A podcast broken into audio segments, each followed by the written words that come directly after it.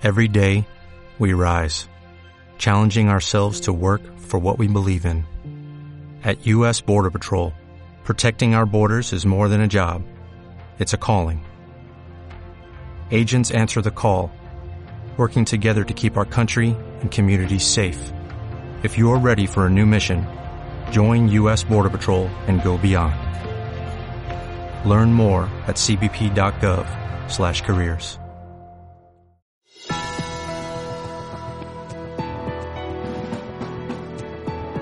McCray will inbound. One second on the clock. Sampson. It goes. It's over. A miraculous shot by Ralph Sampson has given the Houston Rockets a trip to Boston for the NBA World Title.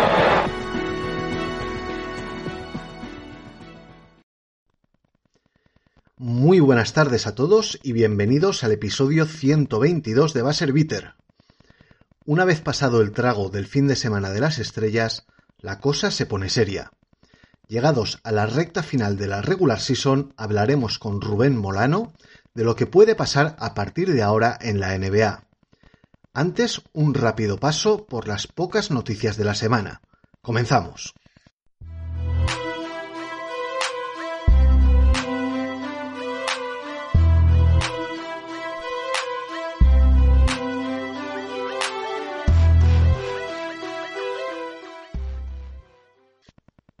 El All-Star Weekend, celebrado en Salt Lake City, nos ha dejado más de lo mismo. Un aroma a circo insoportable e incluso con críticas de algunos protagonistas a lo que se supone es el partido de las estrellas, entre ellos Mike Malone o Jalen Brown. Al final, esta cita se está convirtiendo en un trago por el que hay que pasar una vez al año.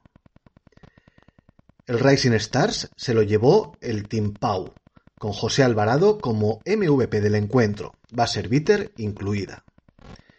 El concurso de triples fue para Damian Lillard, el horripilante concurso de tiro para el equipo de los Jazz, y el de mates para un tremendo Mac McClug que logró levantar a los asistentes de sus asientos. El partido de las estrellas fue para el Giannis Team, con MVP para Jason Tatum, quien con 55 logró el récord absoluto de más puntos en un partido de estos. En cuanto a mercado, los buyouts se suceden y Kevin Love cortó su relación con los Cavaliers para firmar por Miami Heat. Los de Florida firman también al agente libre Cody Zeller. Hizo lo propio Patrick Beverly para fichar por los Chicago Bulls y Russell Westbrook se desvincula de los Utah Jazz y en breve se comprometerá con los Angeles Clippers. Antes de su participación en el All-Star Game, Joe Matsula dejó de ser entrenador interino de los Celtics para extender el contrato con la franquicia del Trébol, sin que se sepan términos al respecto. Y otro céltico, en este caso Grant Williams, también ha sido noticia estos últimos días, ya que se ha convertido en el primer vicepresidente de la Asociación de Jugadores, la cual preside el jugador de los Pelicans, CJ McCollum. Y tras este rápido y breve repaso a las noticias de la semana, nos vamos al tiempo de debate con Rubén Molano.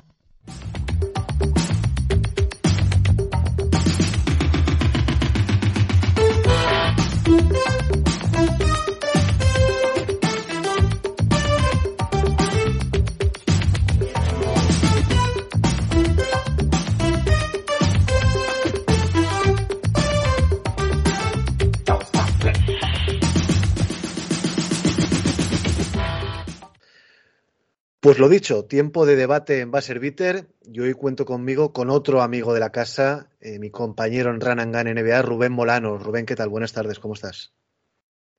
¿Qué tal, Pau? Pues encantado de estar por aquí de nuevo. Aquí en esta segunda casa a la que vengo de vez en cuando. Y ya sabes que encantado. Que tú me dices que venga, yo aquí encantado estoy. Lo, lo dejo todo, ¿no? Lo dejo todo, lo dejo todo. Oye, eh, acabamos de pasar el trago del, del All-Star Weekend, el duro trámite por el que hay que pasar anualmente. Mm, si quieres comentamos algo. Yo desde luego no, no creo que merezca ni tan siquiera eh, dos minutos de nuestro tiempo un espectáculo que verdaderamente mm, va eh, cuesta abajo sin frenos, pero sí que me ha llamado la atención, Rubén, que, incluso algunos protagonistas, Jalen Brown y Mike Malone, ya han, ya han criticado eh, el evento, el partido de las estrellas y el modus operandi de este encuentro, y eso ya es un aviso a navegantes importante. ¿eh? Sí, es como un poco la primera vez que vemos a los jugadores decir activamente esto. Lo, lo, lo, escuché durante el día de hoy, sí es verdad que hace un par de años cuando Antetokounmpo hizo un mate y Curry se tiró al suelo, hubo gente del, del mundo NBA que dijo, bueno, esto es un show, pero nunca lo habíamos visto directamente de jugadores, entrenadores y bueno, tan directamente. No sé si tendrá que ver también las negociaciones del nuevo convenio, que quieren cambiar algo ahí, siempre puede haber un pequeño interés en esa parte, pero bueno, parece que ya se van dando cuenta de que, joder, a quien le interesa un poco el, baloncesto, no un show para ver la NBA una vez cada cuatro meses, este es un producto que no, no nos entra por los ojos. Yo, de hecho, es que no he visto nada. Yo hacía la broma de que yo he visto un vídeo de un minuto del, del concurso de mates, pues bueno, porque habían dicho que valía la pena lo de lo de McClure, pero bueno, sí que tiene pinta por lo menos por la parte de McClure el concurso de mates tuvo algo, pero no le he dedicado más, más tiempo al estar. La verdad que yo uso este fin de semana para desconectar un poco de la, de la NBA. son mis vacaciones como los jugadores.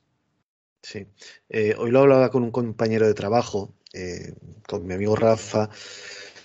Y claro, eh, él es más de básquet FIBA que yo y decía, se, burlaba, ¿no? Entre comillas, vaya espectáculo y tal. Y le digo, mira, Rafa, esto ha llegado a un punto en el que eh, los que somos ya, ya, viejos y llevamos muchos Sol Stars a las espaldas, eh, el mayor error que podemos hacer es comparar. Eh, porque todo ha evolucionado. Ha evolucionado el juego, ha evolucionado la NBA, ha evolucionado el mundo. Y querer que el All-Star del año 2023 se parezca tan siquiera mínimamente al de 1990, por ponerte un año, es una quimera. Es que ha cambiado muchísimo. Le ponía el ejemplo eh, de que en los años 80-90 para un jugador de Sacramento Kings ser elegido para el All-Star Game suponía un reconocimiento y una trascendencia a nivel global importante y era conocido. ¿no? Eh, jugar ese partido le abría una ventana muy amplia al resto del mundo. Eh, claro, aquí a España y por supuesto al resto del mundo, Italia, Francia, Asia, etcétera, llegaba la NBA a cuenta gotas y no conocíamos a la estrella de los Sacramento Kings. Hoy en día, Rubén, sabemos hasta la maquinilla de afeitar del jugador número 15 de la peor franquicia de la NBA. Y esa es una enorme diferencia. Ellos ya no tienen tal interés por este encuentro, o es que al menos la sensación que me da a mí. Sí, no es una exposición para, para que te vea el mundo y ya ni siquiera el mundo. O sea, a nivel Estados Unidos, el jugador de Sacramento Kings, de Memphis, de Oklahoma, de mercados más pequeños, que van a ir menos por televisión nacional y van a tener menos atención, en una manera de que también le viera los, el seguidor americano, estoy hablando de seguidor que veía baloncesto, no el seguidor que ve la NBA, algo los playoffs, el All-Star y el día de Navidad, sino bueno, también era una exposición ante el, ante el seguidor medio. Digamos que era un poco, si queremos hacer una comparación al fútbol, los jugadores de equipos medios cuando juegan la Champions League o juegan un Mundial. A lo mejor no los vemos en su equipo menor, pero yo, yo creo que es a, ese nivel, mientras que a nivel NBA, un jugador como Morán, que está en un mercado relativamente pequeño, no le supone nada en su exposición jugar el All-Star o no. Es más el honor de ser All-Star que, que, la exposición que vaya a obtener. Y cada vez menos, ¿eh? porque, por ejemplo, Jimmy Butler parece ser que ha renunciado al, a jugar el partido de las estrellas y yo estoy convencido que muchos de los jugadores, si pudieran, rechazarían esta, este fin de semana estresante para ellos de compromisos publicitarios eh, con marcas y tal por, por cinco o seis días de descanso. ¿eh? Sí, es un poco lo que aprovechan el resto de la liga, menos ellos que están ahí invitados a esa fiesta. Y bueno, una parte de que se tomen esto a cachondeo es que realmente yo, yo entiendo que su planificación física esto es descanso. Aunque tengan que ir allí, hacer sus compromisos, hacer su pachanguita y sus cachondeos, que también les sirven para otros temas, para temas de contacto y demás, pues habrá más de uno que prefiera que prefiera estar de, en la playa. Yo recuerdo una anécdota de una vez de que, de que Guadala fue con su hijo al All-Star. Los jugadores de la NBA iban a hablar con Guadala y se descojonaban de él y decían, pero tú qué haces aquí? Y él contaba como que su como que su hijo le preguntó qué quería para el cumpleaños y le dijo que quería para el All-Star y que hacían bromas de que de que vaya mala suerte que tu hijo te pida eso cuando podías estarte siete días en Cancún. Claro. Entonces, bueno, para el propio jugador NBA ya, ya ves lo que piensa. Sí, eh, bueno, eh, esto ha llegado a un punto eh, que un jugador rookie que no se le ha visto prácticamente, que no ha jugado en NCAA como Seidon Sar de los Blazers, ha rechazado participar en un concurso de mates cuando eh, no hace mucho esta exposición mediática de un concurso de mates para, para los jugadores anónimos, y Seidon Sar todavía es un jugador anónimo, era eh, una ocasión pintiparada de ser reconocido a nivel global. Bueno, pues esto ha llegado a un punto en el que un jugador como Sharp directamente dice que no quiere participar en el concurso y que se va a dedicar a mejorar, que oye, es eh, perfectamente eh, respetable, pero al menos chocante, ¿no, Rubén? Sí, también, porque es un poco tener exposición. No es que vaya a hacerte mejor jugador, ni que te vaya a conseguir un mejor contrato, pero bueno, sí que creo que a ciertos jugadores que no son la élite de la liga les puede ayudar a tener cierto reconocimiento entre, entre el seguidor NBA, que no sea el que se ve todos los partidos a la noche o el de su equipo, pero sí le puede ayudar. De hecho, bueno, hay jugadores por ahí que han hecho una, una carrera. Yo recuerdo hace muchos años Mason cuando lo ganó Jason Richardson, eh, Derrick Jones Jr., que era un jugador que estaba ahí colgado de ver si estaba en la liga o no. Bueno, pueden darte cierto reconocimiento, cierto estatus y ayudarte luego a, oye, ir conociendo gente, poder encontrar franquicias. Bueno, quizás Sharp se considera a sí mismo un poco mejor que eso. De hecho, es un pick de lotería, no es un caso como Sí, pero- Derrick Jones Jr., pero generalmente a jugadores jóvenes yo creo que les ha ayudado en su carrera, quizás a Lavin, otros jugadores más, a tener, oye, consigues, consigues un estatus. Sí, sí, sí, sin duda. Bueno, pues nos ha robado eh, unos siete minutitos el fin de semana de las estrellas. No es, no es demasiado tampoco, Rubén. Eh, y bueno, este, este parón, este parón eh, anual se ha tomado históricamente como, como el ecuador de la temporada, ¿no? Como que a partir de ahora comenzaba lo bueno, no es ni muchísimo menos el 50% de la regular season. A la mayoría de los equipos le- les quedan entre 20, 20, 24 partidos, poco más o menos. Se puede decir que estamos eh, a un bueno, nos queda un, un cuarto, ¿no? Un poquito, un poquito menos de, de temporada regular. Y bueno, vamos a ver qué es lo que tenemos por delante o qué es lo que puede pasar, Rubén. Eh, yo para mí, mira, lo- voy a empezar yo y te digo que me sorprende bastante en, en artículos de opinión, tweets y también en, en otros podcasts que lo poquito que se cree en los Denver Nuggets. Un equipo que lleva cinco partidos de ventaja en la conferencia oeste respecto al segundo y nueve y nueve y medio contra los dos se supone ahora favoritos, Clippers y Phoenix Suns. Eh, pero no se cuenta eh, con los de Colorado y no sé muy bien por qué, sinceramente. Sí, quizás no, no es lo más llamativo apostar ahora por, por Denver, a pesar de que tienen a un jugador que es el doble MVP y poder camino al tercero. Pero bueno, creo que no es una franquicia tampoco muy mediática, no es una apuesta que sea un poco para romper pronósticos y atraer clics o atraer debate, pero bueno, hemos visto un equipo muy sólido. Quizás puedes decir que no han tenido grandes apariciones en playoff, pero bueno, las burbujas llegaron a las finales de conferencia, eliminando a, Sí. a unos Rockets que, que supone que eran candidatos y unos Jazz que venían, por lo menos con ese Donovan Mitchell, con aspiraciones. Y bueno, el año pasado, evidentemente, mm, básicamente se quedaron con jugadores de rol y Jokic. Y bueno, creo, si no recuerdo mal, 4-1 con Warriors, por lo menos llegaron a los playoffs y compitieron en algún partido. Sí. Entonces, bueno, Ujú. no es que no tenga una trayectoria, pero no tiene una trayectoria de haber llegado a unas finales de NBA o no tienen jugadores con ese pedigrí. Quizás más allá de Jokic o bueno, Bueno. Paul Pop es campeón en NBA, pero mientras que luego, bueno, tú sí puedes llegar a apostar en ello- por ellos porque el- al final no solo, no solo es el MVP, es que Murray cada día va mejor. Vamos a ver lo de Porter Jr., pero es un jugador con talento y han puesto piezas adicionales alrededor y una plantilla que tiene muy buena pinta y su temporada regular lo está confirmando. Yo no los descartaría para nada. Sí, pero mm, me sorprende, me sorprende que haya gente incluso que apueste por Clippers, cuando es un equipo que históricamente tampoco ha llegado ni tan siquiera a una final de la NBA. Eh, lo de Phoenix me sorprende menos por el hype de la llegada de un jugador como Kevin Durant, que evidentemente te ciega, ¿no? Eh, todavía ni ha debutado y ya se está poniendo a los Suns como uno de los favoritos cuando en la, en la, eh, en la temporada pre-Kevin Durant eh, bueno, casi ya hemos llegado a enterrarlos en un momento dado. Pero bueno, yo lo de Phoenix lo entiendo. Mm. Lo de los Clippers no lo entiendo tanto. Y lo de y lo del ninguneo a los Denver Nuggets es lo que me sorprende, porque joder, es que Jokic en playoff no es un jugador que se arrugue. Puede que haya estado mejor o peor, pero hay que también entender que ha estado muy solo últimamente en playoff. Eh, Mike Malone es un entrenador con suficiente pedigrí y solvencia como para que no se dude de él. Eh, tienen veteranos también que en un momento dado pueden ayudar. Para mí siguen siendo el favorito número uno en el oeste, ¿eh? hasta que no se demuestre lo contrario. quizás también hay algún factor un poco, digamos, histórico-cultural con los buenos equipos de Denver en liga regular que luego se deshacen en playoff. Un poco esa teoría de la pérdida de la ventaja de campo de altitud de Denver cuando los equipos hacen noche, que es un equipo que en ese aspecto pueda ser peor que jugar en Denver en la liga regular. Un poco aquellos años de las temporadas de Carl, que era de ellos Carl allí, que era llegar a playoff muy fuertes y luego pegarse el batacazo, que igual a los que llevan un tiempo viendo a Denver, bueno, tienes esa cosa en la cabeza.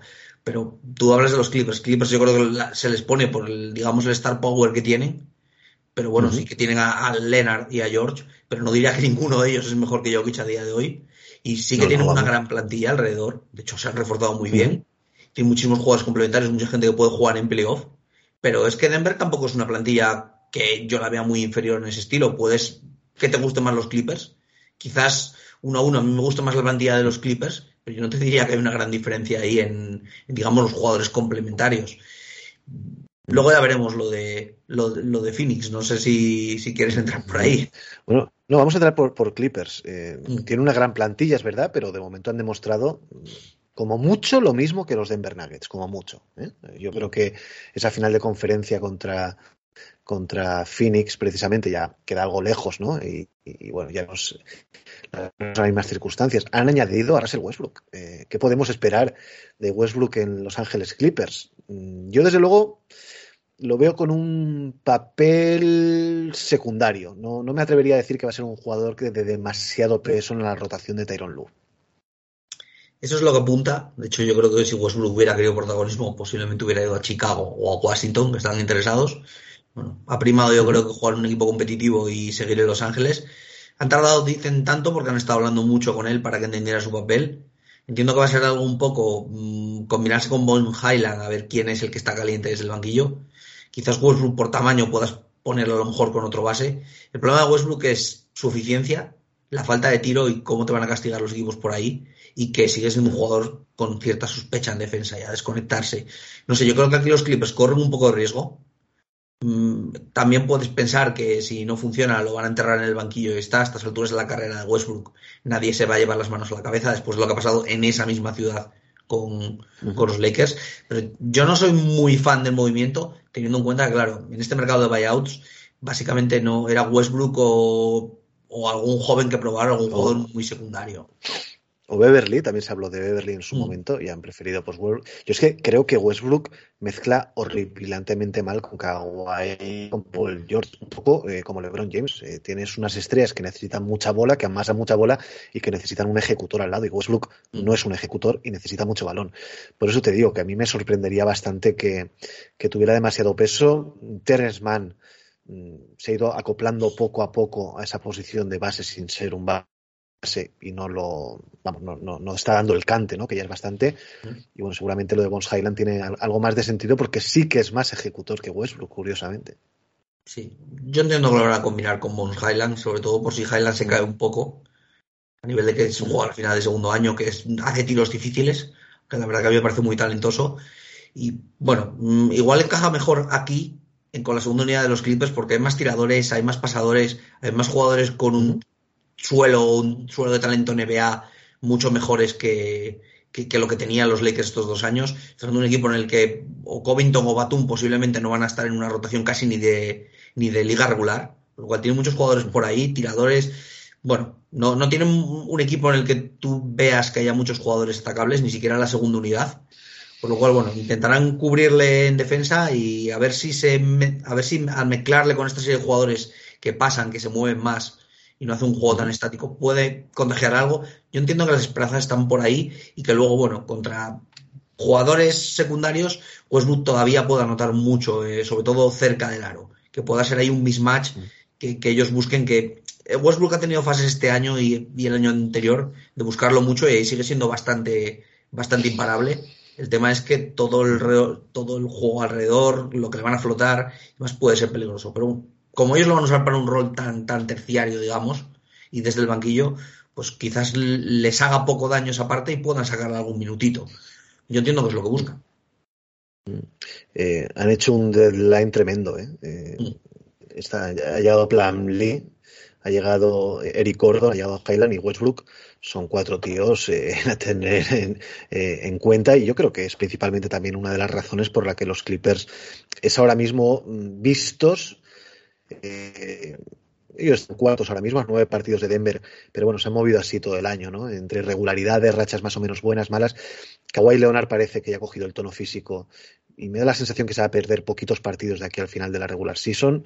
Eh, quizá Paul George alguno más. Mm, estuvo fatal Paul George, por cierto, en el All-Star, en el tiro.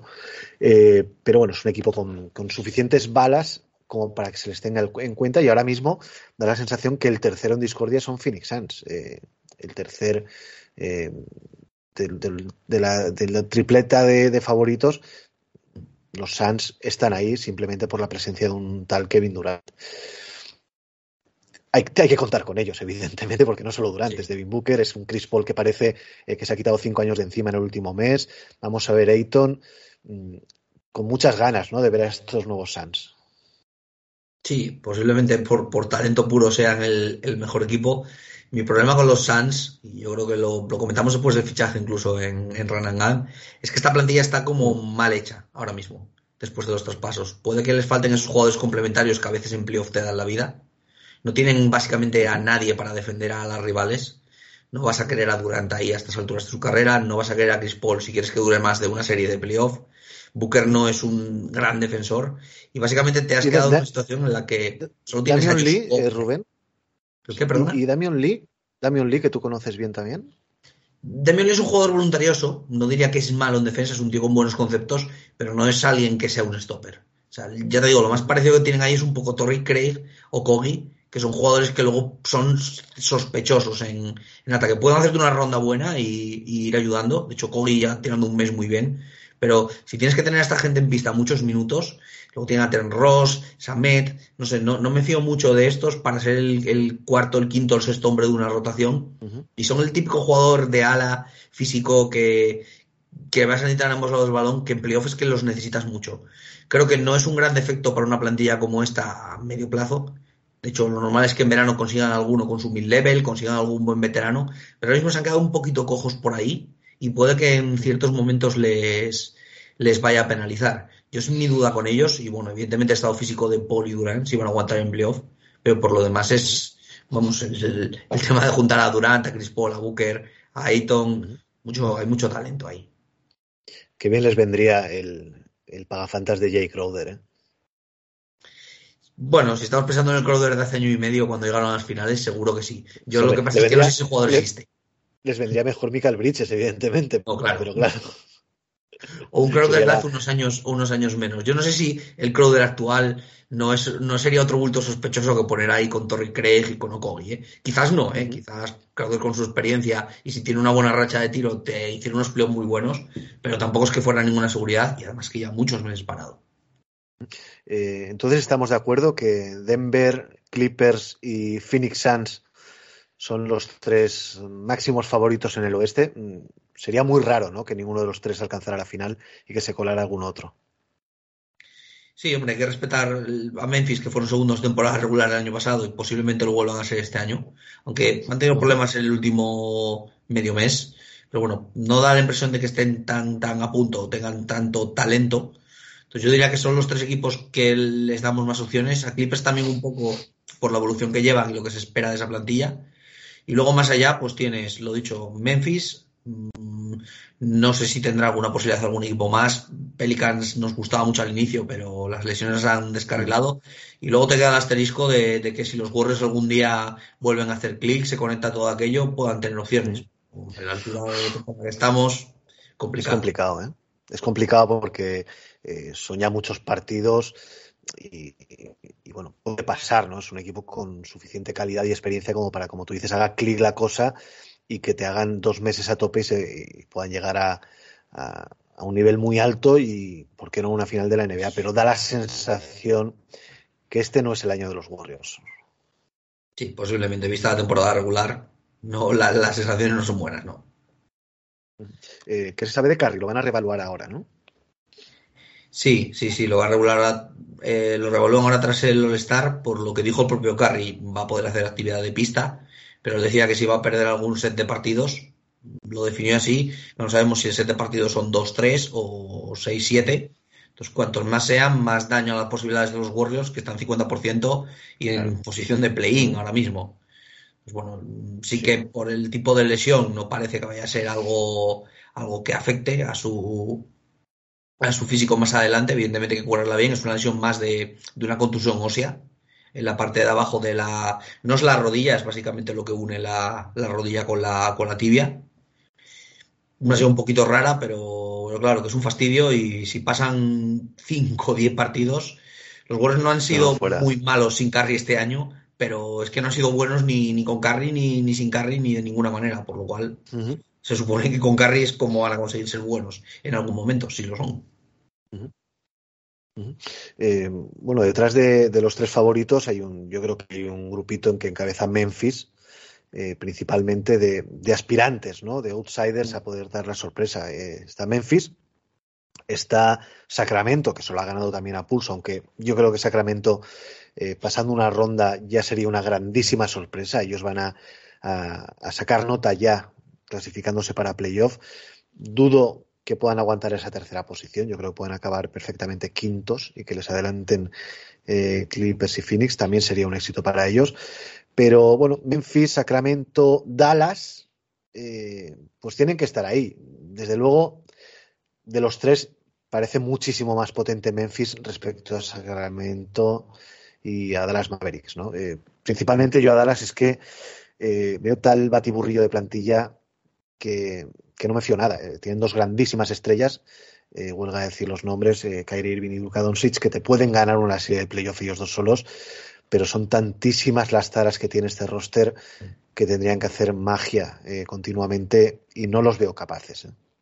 Sí, yo creo que, que, de estos dos equipos mm, y Memphis, Memphis va a destacar más porque tiene más capacidad defensiva, más, digamos, mm, un roster compensado para jugar una ronda de playoff siempre tienen tienes esa duda con el problema que pueden llegar a tener en el tiro, pero bueno, y sobre todo se, se magnificó muchísimo contra Minnesota el año pasado.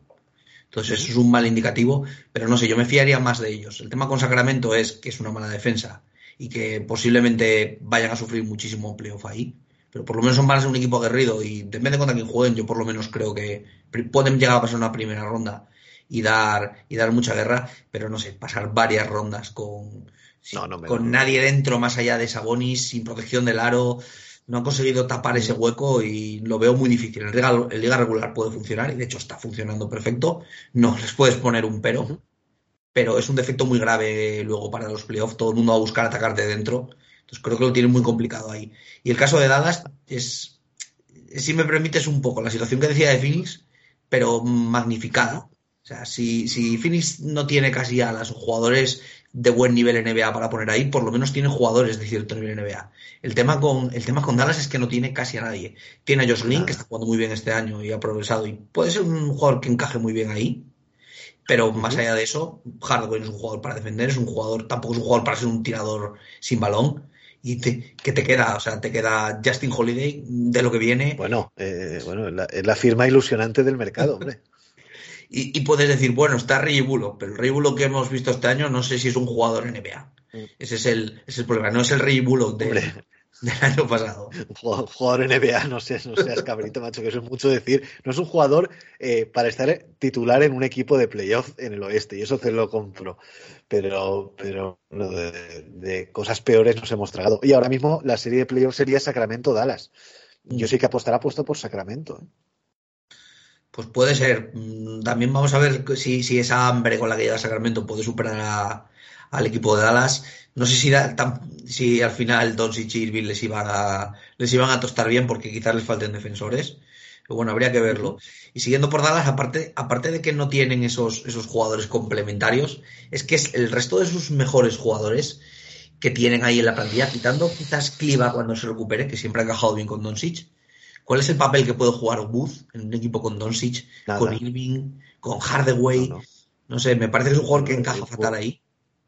Booth es un jugador que está sentenciado, vamos, o sea, va, a mantenerse lo que resta de temporada y su continuidad va a depender de la de Kyrie Irving. Si Irving decide o acepta la extensión de contrato, Wood no pinta absolutamente nada. No podemos permitirnos un equipo con Doncic, Kyrie Irving eh, Christian Wood en el mismo equipo. Son tres tíos que no defienden. Necesitamos eh, gladiadores ¿no? en ese aspecto. Y desde luego Wood, que para mí está haciendo una grandísima temporada, eh, que a nivel personal está de 10 porque no ha, no ha levantado la voz ni una sola vez y ha tenido motivos para ello.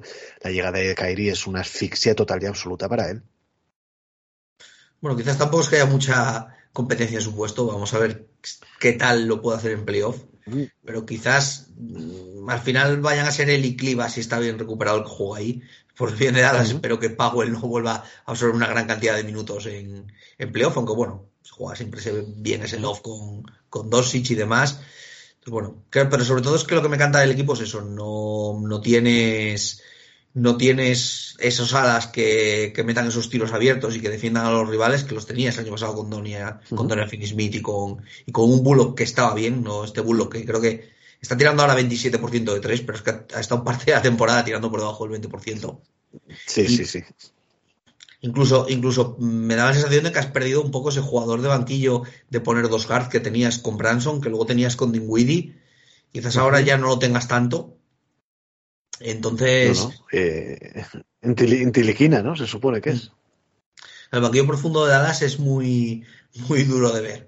Ni siquiera han podido firmar al final algún jugador tipo Ross, que tampoco es que les fuera a cambiar el equipo, pero claro, es que ya si tienes que tirar en Tiliquila, este Wright, estos jugadores tan de fondo de banquillo. Mm. También yo creo que es un equipo que también va. Tienes que darlo como un poco a medio construir, a ver qué van a hacer este verano.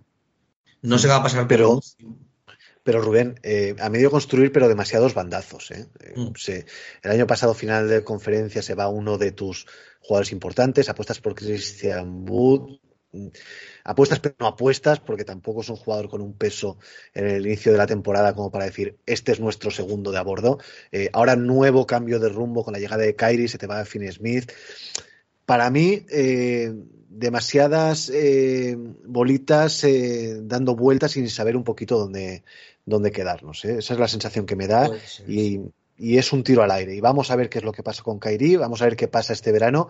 Y yo creo que a partir de aquí, de lo que suceda en verano con Irving, deberán de tomar una, dirección u otra. Sí, yo creo que es una parte un poco subestimada del traspaso. Es que, es que Dallas, si no sale bien la situación con Irving, básicamente, si se puede dejar ir a Irving y puede dejar ir a Christian Booth, y tiene espacio eh, salarial en verano para digamos, cambiar el equipo. Traer otro jugador estrella, otro jugador complementario. Puede hacer cosas. No está tan atado, a pesar de que por ahí estén todavía los contratos de Bertans y Hardaway. Entonces, bueno, es una es una opción. Si se queda Irving, quizás pueda sacar algo por Booth o construir el equipo de otra manera. Pero evidentemente este equipo a día de hoy no tiene mucho sentido. Por tú a Doncic y evidentemente más a Irving tienes que poner los jugadores en las alas que sean fuertes, que defiendan, que te metan los tiros abiertos, que amenacen. Y no tienes ahora mismo eso. Entonces, bueno, vamos a ver qué pasa estos meses. Yo creo que esto es más para ver si Irving y Doncic funcionan en ataque, hacen una buena sociedad y con tres piedras y un palo alrededor puedes ganar partidos, pues si cambias esas tres piedras y, mm. palos por buenos jugadores en NBA, quizás puedas montar de verdad un buen equipo. Pero creo que ese equipo quizás está todavía en el medio plazo. Tampoco me fiaría mucho de ellos empleo, quizás para pasar una ronda con Sacramento, con un equipo que venga de play-in, eh, pues imagínate, o con unos Grizzlies que se vuelvan a atascar, unos Clippers que vuelvan a ser un poco estos Clippers decepcionantes, pues quizás, pero es que yo no les vería ni siquiera ganando a Phoenix y ya ni te cuento a Denver. No, no, mucho menos, mucho menos. Bueno, eh, a medio partido de los Mavericks, en la posición 7, y abriendo play-in están los Pelicans. Y es que tenemos de la posición 7 a la 12, un batiburrillo aquí, eh, un partido y medio, Pelicans, Timberwolves, Warriors, Thunder, Jazz y Trailblazers. Los Lakers quedan ya un poquito más, eh, un poquito más lejos, están un partido y medio de los Blazers. Y hombre, mm, los Timberwolves recuperando ahora a Cal Anthony Towns eh, con la incorporación de Mike Conley, que yo creo que es buena para el equipo, yo sí que los ponía seguro en play-in. No creo que se vayan a despistar hasta, hasta, caer tan abajo en este aspecto. Eh, Pelicans, Timberwolves, Warriors, yo eso sí que los doy fijos en play-in. Y nos falta una plaza. Oklahoma, Utah, Portland y Lakers. Por una plaza, ¿eh, Rubén? Y, y, vamos a ver, porque los Lakers han mejorado, es verdad. Eh, tienen que apretar ahora. Están sanos Davis y, y LeBron pero pasan las semanas y las semanas, siguen en la posición decimotercera y con un partido y medio como mínimo de desventaja con el, con el equipo que va en la duodécima posición y se les acaba, se les acaba el tiempo, ¿eh? Mm. Van a tener que hacer muy buen final, no va a volver a hacer un 50% o ganar un partido más que los que pierdas. Van a tener que cerrar bien el año. Portland también está un poquito también descolgado sobre esas posiciones. Y bueno, yo el tema es que no sé mucho lo que va a querer hacer Oklahoma City. Yo creo que tampoco van a perder nada a estas alturas y querrán competir. Pues son como ciertas deficiencias bueno, encontrado un poco a Jalen Williams y, algún jugador más que Rhys Williams, pero no tienen interiores. Es un equipo que a lo mejor coge una mala racha la que pierde seis partidos de ocho y adiós. Pero bueno, estos equipos jóvenes con piernas, con esperanza, mm, yo no eh, apostaría contra ellos. No, pero la lógica, la lógica indica, Rubén, eh, que tal y, con lo que tienen los Thunder, con Utah, que ya eh, parece que definitivamente ha soltado el lastre y se mm. van a ir para abajo porque han perdido muchos activos en este mercado. Con los Blazers, eh, que sí, un día sí y dos no, que ahora tienen lesionado eh, también a Fernie Simons y tal. Da la sensación que si no lo consiguen los Lakers, es, para, es, para, es para lapidarlos, machos. Que, aunque tengan desventaja, tienen suficiente recorrido, suficiente plantilla y suficiente categoría para colocarse, para colarse, perdón, aunque sea de rondón, en la posición número 10 y jugar el play-in. Sería lo suyo, pero hay que ganar, hay que ganar bastantes partidos, tiene muy poco margen de error y tampoco es un equipo que hayamos visto sobrado. De hecho, Davis después de que ha vuelto tuvo algún buen partido, pero no ha estado súper. Y también les tienen que aguantar Davis y, y LeBron 20-25 partidos, que no sé si eso lo hemos visto mucho últimamente. Y el problema es básicamente, si tú me dejas que esto es una carrera a 60-80 partidos, pues posiblemente les pondría incluso casi favoritos con la plantilla que tienen ahora. Pero esto al final es a 20-25 partidos, sin mucho margen de error, eh, una lesión de 6 partidos de uno de tus jugadores principales te, va a hacer mucho daño. Y al final les necesitan, han traído bastante ayuda con Russell, con Vanderbilt, que su jugador les viene bien, Beasley pero claro, es eso, es que al final tienen que remontar dos, tres partidos para entrar ahí claramente y yo no lo veo tan claro. Sí que veo que muy raro sería que no se metieran por lo menos en el play los Warriors y, los Wolves. Los Wolves yo creo que han eh, eh, disculpa, disculpa Rubén, de, playoff con los Lakers ni hablamos, vamos, ni de lejos. ¿eh? Están muy lejos. es que están eh, Mavericks son tres partidos y medio, tres partidos y medio no recortan los Lakers, ¿eh? sobre todo porque tienen que fallar uno, dos, tres, cuatro, seis equipos. Que tienen que fallar muchos también, ¿eh? Mm. Sí, que a lo mejor se te cae, te puede caer unos Mavericks o, los Kings o alguien de ahí arriba que tenga una racha malísima, pero también tienes equipos que te sacan un partido y medio, dos partidos. Claro. Pueden coger una racha buena, los Wolves, los Warriors, cualquier equipo esté por ahí. Pues es muy difícil. Ahora, nada es descartable. Igual alguien coge y gana ocho partidos seguidos en el oeste. Pero es que eso casi no ha pasado este año en la conferencia oeste ha estado muy igualada, pero tampoco hemos visto equipos que hayan cogido unas rachas brutales. Quizás está el caso de Memphis, básicamente. Sí, o Denver y tal, pero bueno, los dos primeros. Sí, no son equipos del 50% como los que estamos hablando. Claro, Lo veo difícil porque además yo creo que el final de temporada de, Wolves y de, y de, Warriors va a ser sólido. Por lo menos sólido, mínimo va a estar 50% con alguna victoria más. Y eso obligas a los Clippers, a, a los Clippers, a los Lakers, a ganar un 70% de los partidos. Puede ser, quizás, pero muy complicado. Eh, bueno, acabamos con el oeste. Hoy he escuchado que en el, en el playbook de, de Silas, en los Houston Rockets, no hay ninguna jugada planificada para Jabari Smith Jr. El pick número 3 del pasado draft no tiene ninguna jugada preparada para él. ¿Cómo puede ser esto, tío? ¿Cómo se puede ser tan lamentable? Sí, es, es, extraño. También es un jugador que no, no, sé hasta qué punto quieres jugadas para ponerlo en el poste contra su par. Da igual, nada. sí contra los emparejamientos, pero decir que no tienes ninguna jugada. También yo no tengo mucho conocimiento de, del Silas entrenador por dónde va, pero sí se ha visto siempre que es muy entrenador de jugadores. Hay mucho entrenador que apuesta por cierta libertad, pintar muy pocas cosas, planificar muy pocas cosas en, jugadas en, ataque, simplemente un pick and roll y que los jugadores se muevan. eso no tiene que ser por sí malo. De hecho, es un poco la filosofía de, Steve Kerr esa y no, no creo que nadie lo vaya, lo vaya, a poner como un mal entrenador. quizás va un poco por ahí la, la idea, pero no sé, tener alguna jugadita para que después de un bloqueo eh, recibas en el poste contra un jugador inferior o algo. No sé, incluso los equipos que utilizan muy pocas jugadas tienen jugadas de ese tipo. Es que tienes que mostrarlo, es que es tu rookie estrella, es que lo que no puede ser es que el chaval esté pasando la temporada sin pena ni gloria, que es, que es como la está pasando. Es un, es un rookie eh, que nos lo han secuestrado, es que no, no, lo vemos realmente. Y bueno, uno de los motivos es este. Eh, desde luego, Silas, en una, en una franquicia normal, porque estos Rockets no son normales, estaría en la calle hace bastantes, bastantes partidos. Eh, ¿Me equivoco? ¿O únicamente Steve Nash ha dejado su cargo desde que se inició la temporada? Debe ser un récord, ¿eh? Sí, solo, solo Steve Nash ha sido despedido este, este año. Es tremendo, ¿eh? Sí, es, es, extraño, aunque me suena una temporada de tiempo que también se mantuvieron bastante los entrenadores. Uh -huh. Tiene cierto sentido que tú mantengas, mantengas un rumbo y el plan que tienes, pero sí, en el caso de Nas era bastante obvio. Y en el caso de Silas ya hace tiempo que nos viene chirriando un poco su, su trabajo, Joder. todo lo que hoy es de él como persona, como gestor de personas, como líder, es muy bueno, pero es que es un equipo que no vas al tercer año y no, no vemos que se haya generado nada, ni un estilo, ni, ni no, no sé, ni una competitividad, ni, ni algo que digas, bueno, este uh -huh. es el estilo de los Rockets o cómo van a crecer los Rockets. Mm. No, sí, a ver, eh, si puede ser un buen gestor de recursos humanos y puede ser un excelente segundo entrenador, pero uh -huh. tendrán que jugar a baloncesto también, ¿no? En, en un momento dado, tío. Es que me parece increíble. Bueno, eh, nos vamos al este. Antes de empezar el este, ¿has visto el, el reportaje o el documental de Bill Russell en Netflix? No, no, no, no he tenido.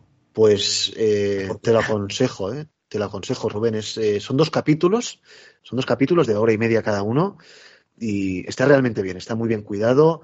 Eh, te, explican la historia de Bill Russell bastante bien. A me falta, eh, no sé si me faltan 40 minutos del segundo, pero eh, la figura de Russell, que está tan manida en muchas ocasiones, porque siempre se ha, se ha, hablado de él como un histórico y tal y cual, claro, nos pilla tan lejos que se nos difuminan los recuerdos, ¿no? Y eh, cuesta situar en el tiempo las gestas de, del gran Bill, el número 6 de los Boston Celtics, y bueno, evidentemente también se le aconsejo a toda la audiencia, va a ser Bitter, que le eche un vistazo porque, porque vale la pena. Eh, bueno, los Celtics. Me lo apunto. Todo el año.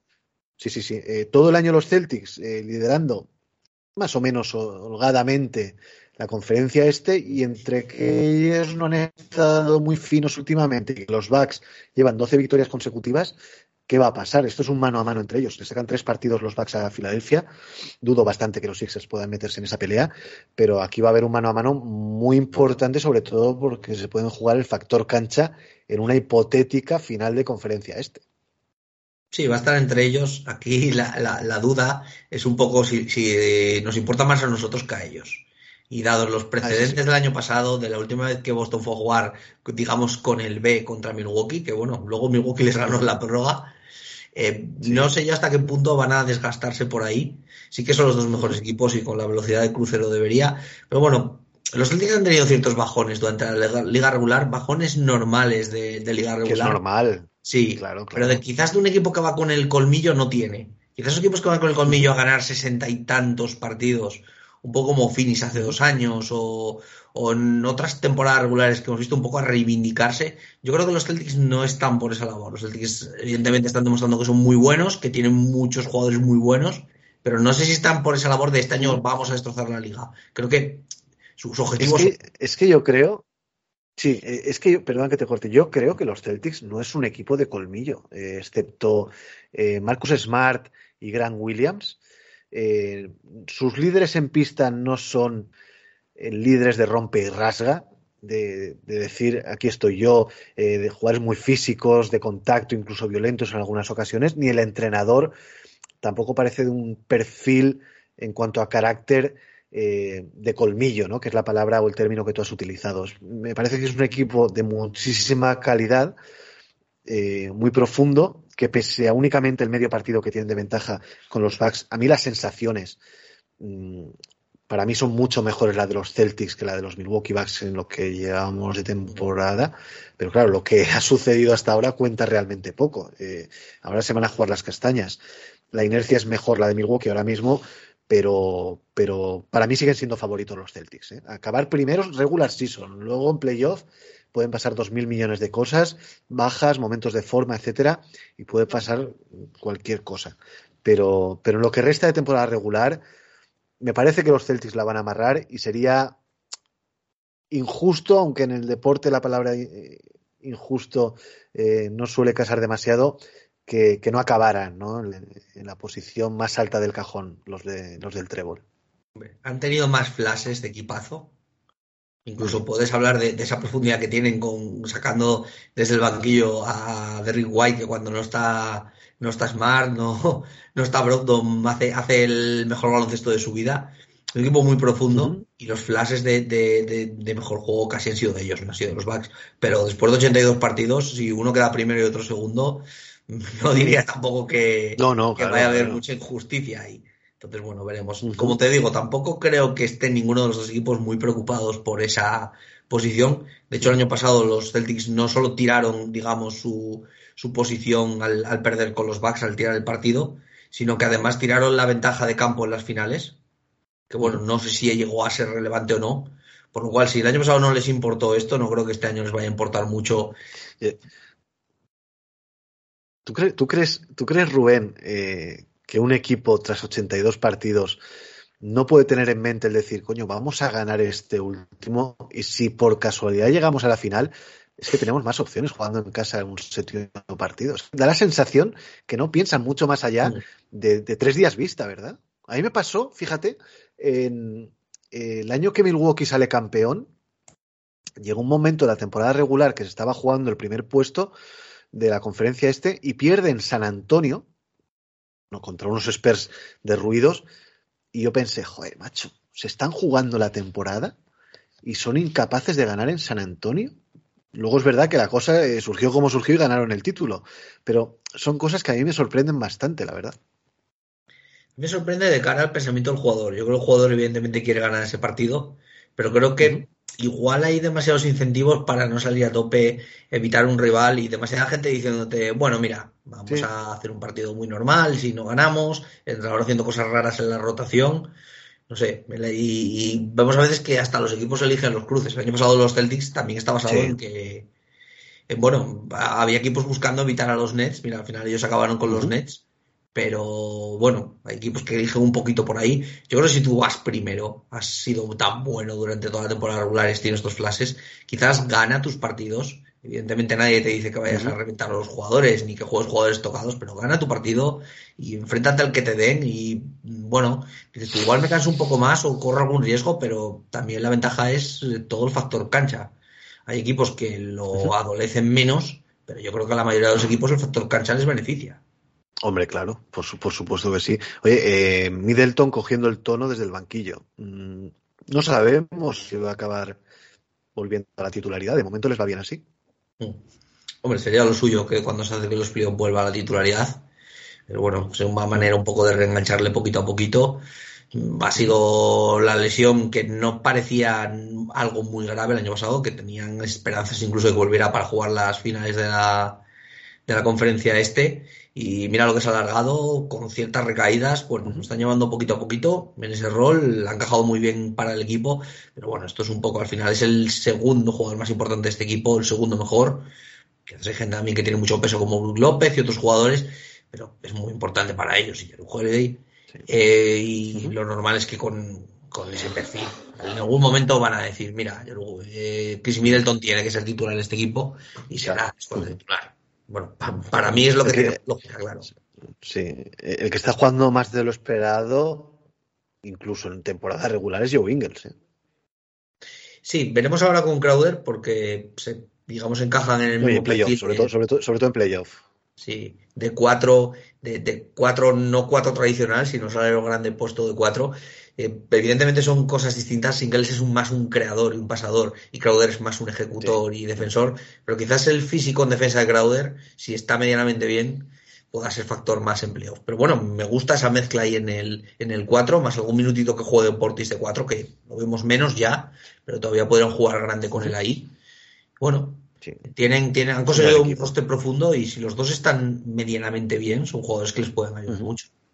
Sí, eh, uno de los ultra favoritos al título estos Milwaukee Bucks, como también deberían serlo los Philadelphia 76ers, y sin embargo, eh, siempre da la sensación que les falta una peseta para el duro, Rubén. Eh, mm. Tienen grandes individualidades, tienen buen equipo, eh, la afición está con ellos, cuando van bien las cosas y no, no están con ellos.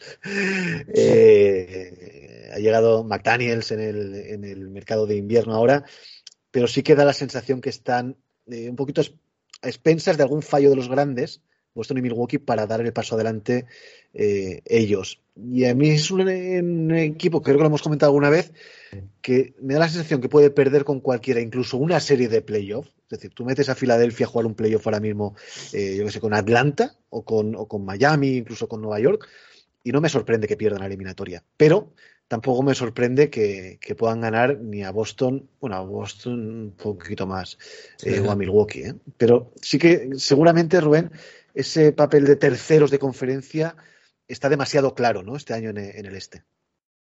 Parece que sí, porque estaba un poquito desenganchados tres partidos, lo que comentabas antes. No sería descartable que si ellos apretan el acelerador puedan, puedan en algún momento acercarse, pero como siempre, no sé si los equipos están pensando a estas alturas apretar el acelerador. Con Filadelfia, mm, al final mi duda, yo creo que la de mucha gente es cómo va a estar la salud de, de que siempre llega con problemas, pero bueno, esto es más digamos, salvable, y lo que le van a aguantar las piernas a Harden en playoff, jugando cada dos días, eh, recibiendo muchos más golpes y muchos menos viajes a la línea de tiros libres, que es un poco que ha lastrado bastante la carrera de Harden en playoff. Y a ver cómo aguanta. Lo bueno para Harden este año es que con Maxi, con, con, la presencia de Embiid, Tobias Harris, tiene más jugadores para quitarle un poquito de peso. Parece que además él lo ha entendido bien, lo cual es bastante, por lo menos, positivo de cara a que pueda estar mejor en playoff se tienen bastante dinamita. El banquillo, mm, teníamos muchas dudas al principio de temporada, pero ha ido funcionando bien. Mira, han traído a McDaniels, que es un jugador que parece que ha encajado bastante bien. Lo dicho, Milton, Melton, Niang, todos estos jugadores que no son de mucho nombre, pero suelen aportar bien sus minutos.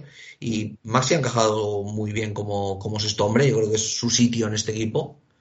Joder, mm, yo tampoco les daría ningún. No les daría perdedores claros una serie con Boston Milwaukee. Evidentemente van un pasito por detrás. Bueno, igual esa sensación que tú dices de que perderían con cualquiera, la teníamos el año pasado también, que iban mucha gente, yo creo que incluso apostaba porque iban a perder con Toronto y mira, realmente luego no. Incluso con Embiid tocado, no perdieron con Toronto. Pero es un mejor equipo que... Pero, eh, pero yo el otro día que veo que, que, pierden contra los Celtics y en Boston no estaba ni, ni Jason Tatum, ni Robert Williams, ni Horford. Jalen Brown jugó unos minutos porque se lesionó y veo que pierden en Boston. Y yo digo, estos tíos no van a ganar nunca los Celtics en Massachusetts. Es que si no ganan así, eh, porque ganar contra, eh, contra esos Celtics eh, no les iba a suponer a ellos una inyección de moral ni una demostración de que pueden. Pero perder supone para ellos un palo muy gordo porque dicen, joder, es que ni contra los aguadores somos capaces de ganar a los Celtics. Sí, tienen una, tienen una historia de perder mucho con los Celtics, también con Horford de, años anteriores. Pero bueno, yo la verdad es que es un partido de liga regular, más allá de la tendencia, que sí es verdad que tiene cierto sentido lo que dices, al final lo hablábamos antes, eh, Boston casi gana con el equipo B, C, no, claro. y tampoco le pondría ahí a Milwaukee algo de no me fío ya de ellos. No, no, pero, pero la diferencia es que Milwaukee ganó mm, y Filadelfia no ganó. Claro, esa, esa, es la diferencia. Pero que bueno, a veces ganar o no un partido de liga regular es que alguien tire una chufla quedando dos minutos eh, de tres, aguardando la posición y, al final sea eso lo que te gane el partido. Eh, no, y seguramente le demos nosotros más importancia de la que les dan los profesionales en este caso. Eh, bueno, Cleveland también parece bastante asentado en esa cuarta posición. Está a dos partidos de Filadelfia y dos partidos y medio de ventaja sobre Brooklyn. Y bueno, los Nets ahora se han convertido en una de las incógnitas en este rush final de regular season. Eh, muchas incorporaciones, muchos jugadores más o menos repetidos, pero es un conjunto que, que a mí no creo que vayan a entregar la cuchara muy, muy rápido y me da la sensación que se van a mantener en esa quinta posición. ¿eh? Sí, porque son un equipo serio, eh, han estado todo el año defendiendo bien y ahora tienen incluso más armas para defender bien. Eh, no es el mejor base titular del mundo, pero te va a dar el pego y tiene muchísimos jugadores de ala que pueden intercambiar posiciones, tirar de tres. Mm. bueno, tienen muy buenos, tienen una serie de buenos jugadores en NBA. Quizás para ir a playoff o intentar ganar alguna serie a un buen equipo les va a faltar gente de verdad que pueda marcar diferencias, atraer dobles marcas, generar ventajas de verdad. Pero para la liga regular, si consiguen mantenerse bien en defensa, que lo lógico es que lo hagan, bueno, tienen puntos. Michael Bridges este año ya lo estaba haciendo en Suns, como siendo un jugador que intenta crear más. Eh, estaba jugando bien, eh, muy buena temporada de Claxton, tiene una plantilla súper profunda ahora. Vamos a ver qué pasa un poco con la situación de Ben Simmons. Pero bueno, para caerse de playoff o al play-in, tienen que perder una buena renta. Y yo creo que bueno, van a entrar ahí, intentarán competir. Siendo quintos o sextos, lo van a tener complicado con Filadelfia o con Cleveland o, o alguno de los de los dos favoritos, pero bueno, su idea es competir este año.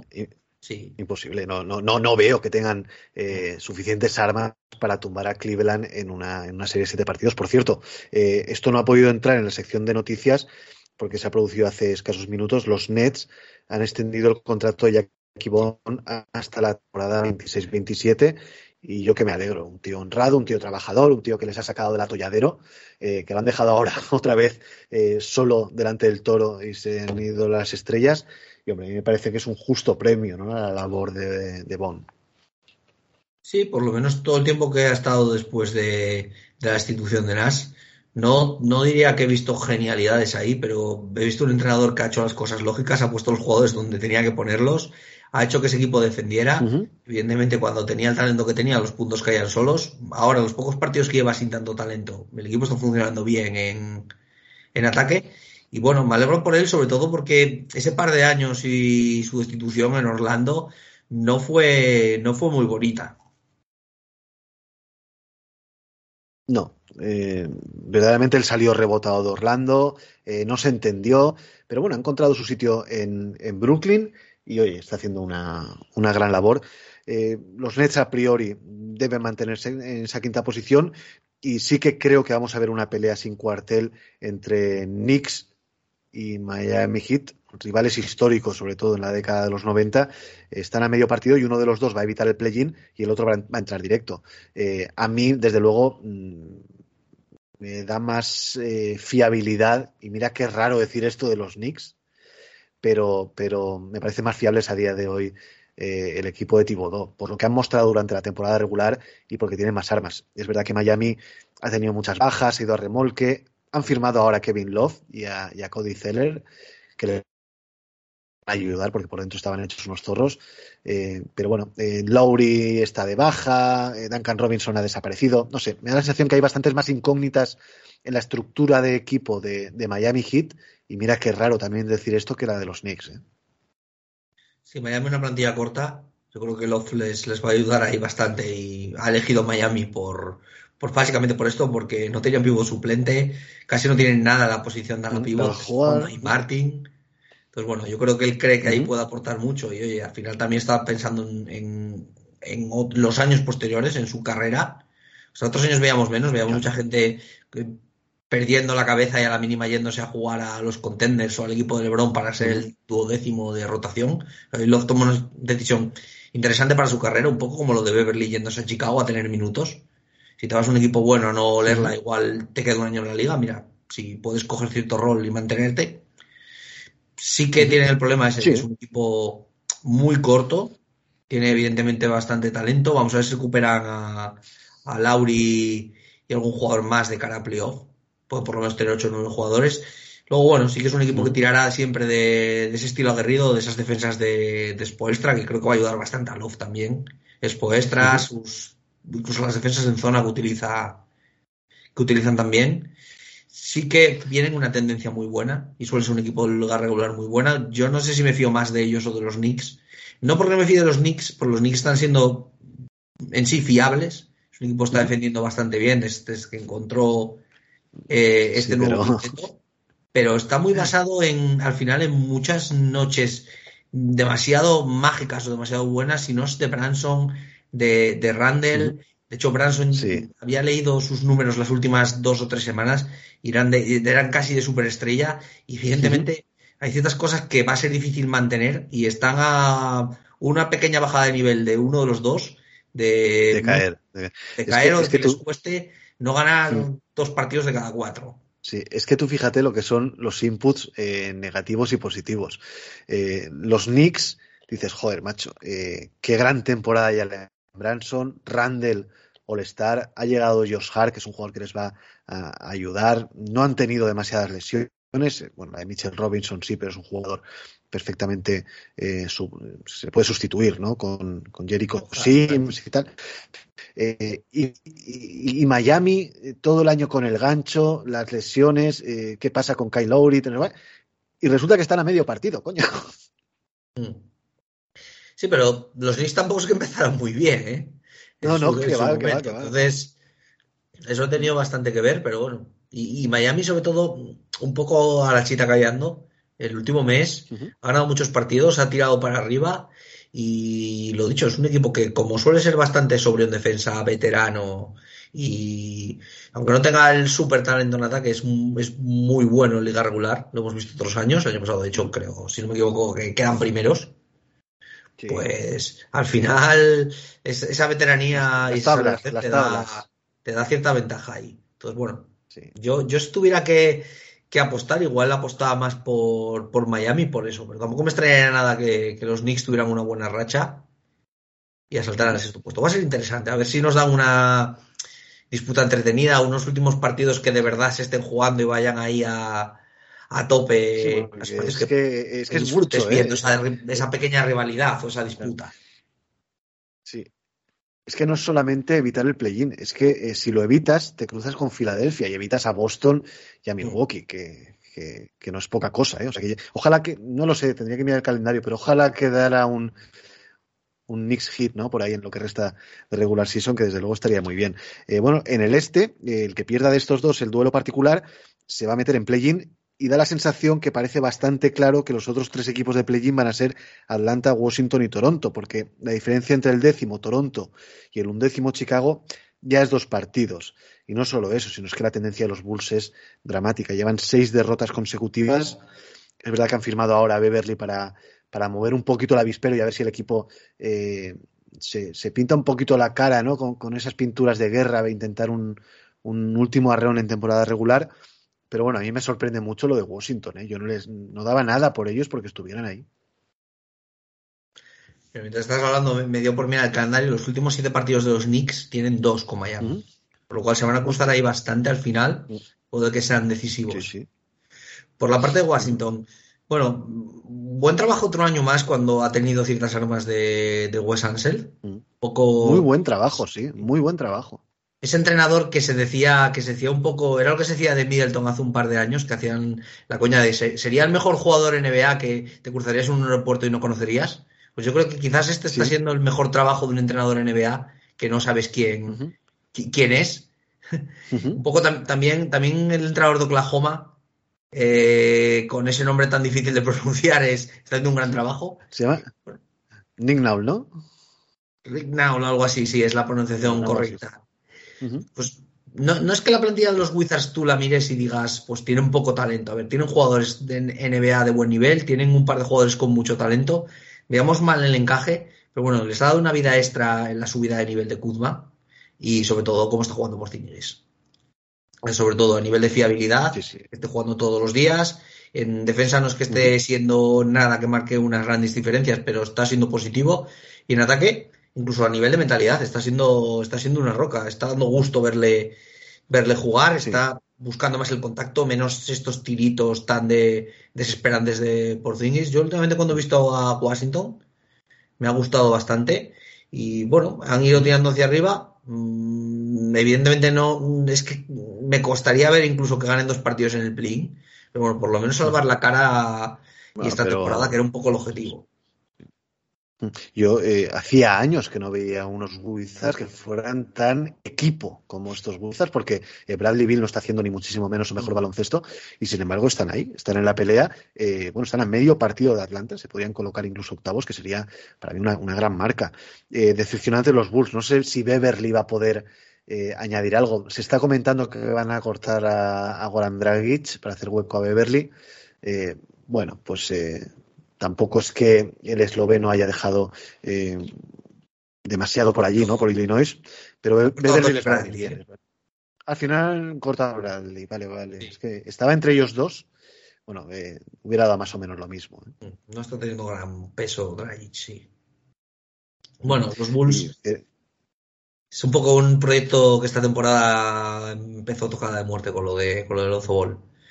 Y que por cierto, se ha confirmado que no vuelve ya esta temporada, cosa que, que sabíamos eh, toda la humanidad sabíamos que no volvía, pero hoy se ha confirmado, tampoco ha podido entrar en la sección de noticias esta última, esta última hora. Sí, lo grave no es solo que se pierda la temporada o no, es que dicen que sigue sin poder correr y doblar completamente la rodilla. Entonces son muchos meses ya de esta situación y esto está empezando a pintar feo, pero feo nivel Brandon Roy. Eh, y, esta gente que, que, quizás vuelva a jugar dentro de un tiempo, pero que, no sé, quizás se nos acabe un jugador ahí. Y bueno, su proyecto se ha ido un poco al garete por ahí, porque el proyecto se basaba en, evidentemente, él como tercera estrella, pero siendo un jugador muy complementario y siendo básicamente el mejor de todos esos jugadores complementarios que tenían por ahí, que lucían tan bien, desde, desde el banquillo, desde el titular de Caruso, Javonte Green, Tosumu, toda esta gente que cuando el equipo funcionaba bien y apretaban en defensa, parecían mucho mejores de lo que están pareciendo este año. Sí, lucían, sobre todo Sumo. Mm. Y se han caído un poquito por ahí. Y claro, al final, si Lavin no está jugando bien, está teniendo problemas, eh, de Rosen básicamente con, sin poca ayuda, o con la ayuda de, de este Lavin y de Busevic, te da para lo que te da. Intentar luchar el 50%, entrar en play-in, salvar un poco la cara, porque es una franquicia que no ha ganado mucho en los últimos años, salvo ese oasis ahí de Rick Rose con Cibodó y al final básicamente no van a tener su pick salvo que ganen la lotería porque va Orlando en, el traspaso de Bucevic. Básicamente Bucevic les va a haber costado dos picks de lotería en Wendell Carter Jr. Cuidado. Hostia, tú. Es que lo que, lo que se a Sobas, ¿no? En su momento. Sí. Para que posiblemente lo pierdan este verano además a Bucevic por nada. Entonces, bueno, yo creo que van a intentar salvar un poco la cara. Tampoco pueden hacer mucho más porque han extendido también a Billy Donovan. Yo, le han pagado una extensión millonaria a Lavin. Eh, de Rosen es jugador porque no te van a dar gran cosa a cambio, pues mira, tira la temporada a tope, intenta que a ver si pega un paso algún joven, creas cierta culturilla y a ver cómo se mueven este, este verano. Lo de Beverly es un jugador más a sumar ahí esos jugadores defensivos que te pueden ayudar. no sé lo que decir, eh, pero Ese backcourt Caruso Beverly, macho. Mm. Ese backcourt, si de verdad tuviera un gran equipo, luciría más Beverly a estas alturas de su carrera ya no sé yo tanto, aunque este ha tirado bastante bien. Pero bueno, claro, al final van a tener que asumir muchos más balones y mucho más peso del que tendrían que asumir en un equipo mejor. Y ahí se les van a ver más las Entonces, bueno, y además a Beverly, también en el cruce de cables, ya sabemos que siempre está próximo. Y como te Muy bien, bueno, pues nos queda Indiana, Orlando, Charlotte y Detroit. Bueno, Indiana se nos han desfondado, la lesión de Halliburton los, los mató. Eh, yo creo que ya no les va a dar tiempo. Eh, Orlando hubo en algún momento de la temporada que daba la sensación que podían engancharse a pelear el play-in, pero, pero tampoco. Y seguramente de estos cuatro equipos, mm, el que más atractivo pueda ser de cara al año que viene puedan ser eh, los Magic, ¿no? Con la, con la consolidación de Banquero, de Franz Wagner, es lo que piden en el, en el draft. A ver si Markel Fultz por fin puede jugar una temporada eh, completa porque a mí es un jugador que me gusta mucho y me parece que tiene mucho que ofrecer todavía. Y, bueno, es el, carrito del pescado ¿no? de, la conferencia este. Sí, al final yo creo que Orlando no se va a meter a pelear el play-in, pero es un poco de la posición en la que veíamos a Detroit, yo creo, a principio de temporada. Un equipo que iba a ser bien, treinta y tantas victorias, que igual se enganchaba y que, bueno, creaba algo para el próximo año. De todos los jugadores que tú has dicho, tiene a Wendell Carter Jr., yo todavía creo que Sag en algún momento puede pegar un pequeño paso, no a superestrella, pero si es un buen jugador, quizás encaje bien con Fulls.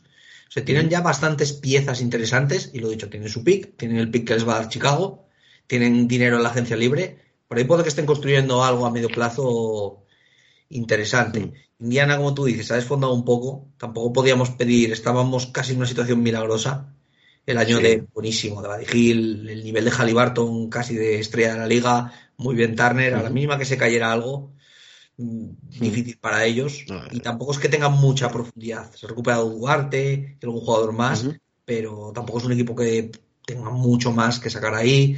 Gente veterana, gente que pueda sacar tascas del fuego, es lógico a los que les ha pasado. Si no se hubiera quedado Halliburton, quizás hubiera luchado más el play-in. Y bueno, yo creo que a ellos les hubiera gustado esa experiencia, pero bueno, la temporada para ellos ya es, ya es de sobresaliente. Sí, sí, sin duda. Y, Detroit, pues nada, que desde que se lesionó Cunningham directamente ya sabían que no iban a hacer nada. Yo creo que el objetivo y lo que ellos tenían en mente era lo que hemos comentado, ¿no? Estar en la pelea por el play-in. Eh, yo les daba en play-in antes de iniciar la temporada y me parece que con Cunningham seguramente eh, hubieran podido estar. Pero bueno, este año les ha servido para foguear a Jaden Ivy, a Jalen Duren y tal. Vamos a ver qué pasa con Weisman, que anda ahora por allí. Eh, lo de la salida de Sadiq Bey mm, no lo hemos entendido y, bueno, seguramente no lo entenderemos jamás. Pero bueno, es lo que hay. Eh, ya lo que os he comentado antes, quedan entre 21 y 24 partidos por delante a cada una de las franquicias en NBA. A mediados de abril comienzan los playoffs. Y, bueno, eh, vamos a ver qué es lo que pasa. Eh, hemos seguramente pasado ya el valle de la temporada regular, ahora viene eh, lo emocionante. Vamos a ver muchos más partidos jugados de, una manera seria y competitiva. Ahora las victorias comienzan a contar. Y bueno, simplemente, Rubén, desearte que tengas una gran final de temporada regular, que lo disfrutes, que tu equipo, los Warriors, puedan acabar de la mejor manera posible, aunque no seamos muy optimistas ni tú ni yo, y por supuesto agradecerte que te hayas pasado por Serviter una vez más. Pues nada, vamos a ver si, si por lo menos podemos disfrutar el final de temporada y alguna lucha como las que hemos hablado. Yo en el caso de mi equipo ya no sé ya lo que pensar, no, no está siendo la mejor de las temporadas, pero bueno, veremos. Y nada, hombre, agradecerte a ti que me hayas invitado. Como te decía al, al programa, siempre, siempre es un placer. Y bueno, me has pillado en una semana que estoy aquí recluido en casa sin poder salir. Así que, que mira, hemos echado un buen rato. Tendrás toda la plancha hecha, estará todo lo como los chorros del oro. Sí, sí, bueno, no creo, no creo que haya mucha queja, vamos haciendo cositas. Siempre se puede hacer más, pero. Y menos, y menos, ¿no? Que es el consuelo. menos también, claro.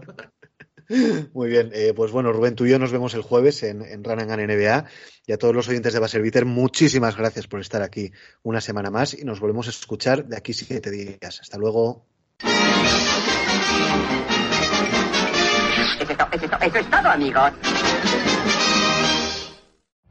Every day, we rise, challenging ourselves to work for what we believe in. At U.S. Border Patrol, protecting our borders is more than a job. It's a calling. Agents answer the call, working together to keep our country and communities safe. If you're ready for a new mission, join U.S. Border Patrol and go beyond. Learn more at cbp.gov slash careers.